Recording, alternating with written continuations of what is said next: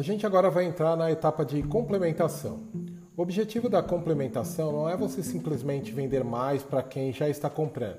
A etapa de complementação ela vem depois da etapa de demonstração, porque o objetivo dela, o nome já está dizendo, é complementar aquilo que você já estava oferecendo. E só tem uma maneira de fazer isso.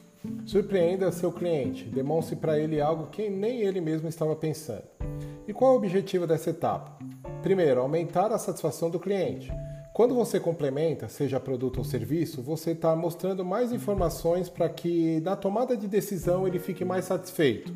Pense num caso simples, fora do nosso negócio, mas somente para você entender. Você está comprando sapato alto e não levando uma meia fina para combinar com o vestido. Simples, mas o vendedor que não está atento a oferecer algo que complemente o produto principal no caso, sapato de bico fino, ele deixa de ganhar e de oferecer algo melhor para o seu cliente. Objetivo 2: aumentar o valor da venda. Não é nenhum pecado você obter o melhor resultado durante a mesma venda. Quando você aumenta o valor da venda, não necessariamente o cliente vai ficar insatisfeito. E eu queria chamar a atenção aqui. Muitas pessoas não se veem confortáveis como vendedores, porque acham que estão empurrando alguma coisa para alguém ou estão fazendo essa pessoa sair prejudicada por comprar mais do que estava comprando. Pelo contrário, as pessoas adoram comprar, só que muitas vezes elas não gostam que vendam para elas. Então, qual que é o segredo? Complementar de maneira sutil, aumentando o valor da venda e deixando ele mais satisfeito. E 3. Descobrir se existe alguma objeção. Quando você oferece mais do que a pessoa veio buscar, você descobre até onde ela pode ir e possíveis objeções, Vamos para exemplo simples de novo. Se eu estou vendendo um crédito consignado e ofereço um seguro e a liberação de um cartão consignado, eu descubro até onde esse cliente pode ir. Ele mesmo vai dizer alguma objeção. Exemplo: o cartão de crédito eu não quero, mas o seguro para mim faz sentido. Veja, o fato de ter oferecido três coisas, três itens, fazem com que o cliente leve o principal e mais um. Ele talvez nem fosse adquirir o seguro. Você já aumentou o valor da venda, por mais que não tenha vendido o cartão, mas simplesmente pelo fato de oferecer.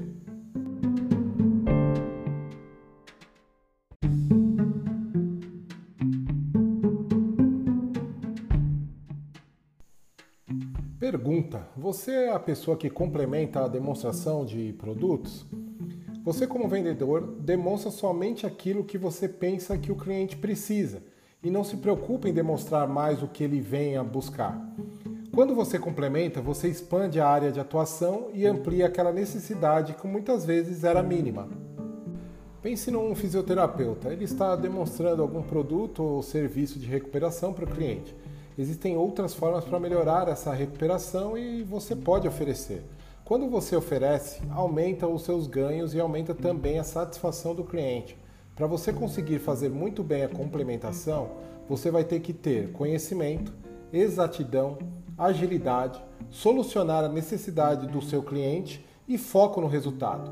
Principalmente foco no resultado. Resultado é o que nos move. Temos que ter um resultado positivo. Se você não tiver resultado positivo no seu negócio, aquilo que você vende vai morrer no curto, no médio ou no longo prazo. Quando eu tenho foco no resultado, eu estou sempre ampliando as possibilidades de ganho. E aí entra exatamente o conceito de complementação. Vamos a algumas dicas para você construir frases de complementação. Sempre que oferecer o produto ou serviço principal, use que tal ou que acha disso para complementar o seu crédito? Ou se você tiver também acesso a esse produto, o que o senhor acha? Com isso, o que eu quero mostrar para vocês? Fale do produto principal. Vamos a um exemplo.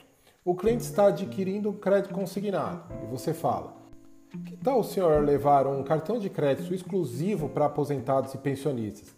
Ele é internacional e o melhor, sem anuidade, onde o senhor pode sacar o valor para complementar o crédito ou fazer compras parceladas.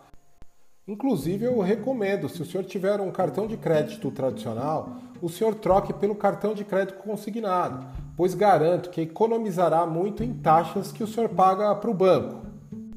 Entenderam? Falem do produto principal, explique as características dos benefícios e já proponha algo que complementa. São dicas simples, mas se você fizer de maneira sutil, o seu cliente se interessa por esse complemento. Então, passo a passo para você complementar muito bem. 1. Um, ofereça complementação após a demonstração do produto principal. 2. Inicie a demonstração do produto complementar sabendo o que foi falado na demonstração principal e complementando. 3. Realce as características que combinam com o produto principal. Se você fizer esses três itens de maneira sutil, você vai conseguir obter a aprovação do seu cliente. E como lidar com as objeções? Depois que você demonstrou e complementou, pode vir uma objeção, é normal. A objeção é algo que vai no sentido contrário do que você está indo. Se eu estou caminhando nessa direção e vem algo no sentido contrário, isso gera uma barreira, faz com que eu não consiga caminhar adiante essa objeção. As objeções são normalmente ligadas ao produto, ao preço ou ao atendimento. Então você deve estar muito atento para entender qual é o real motivo da objeção. Nós vamos falar um pouco mais disso na próxima aula. Até lá!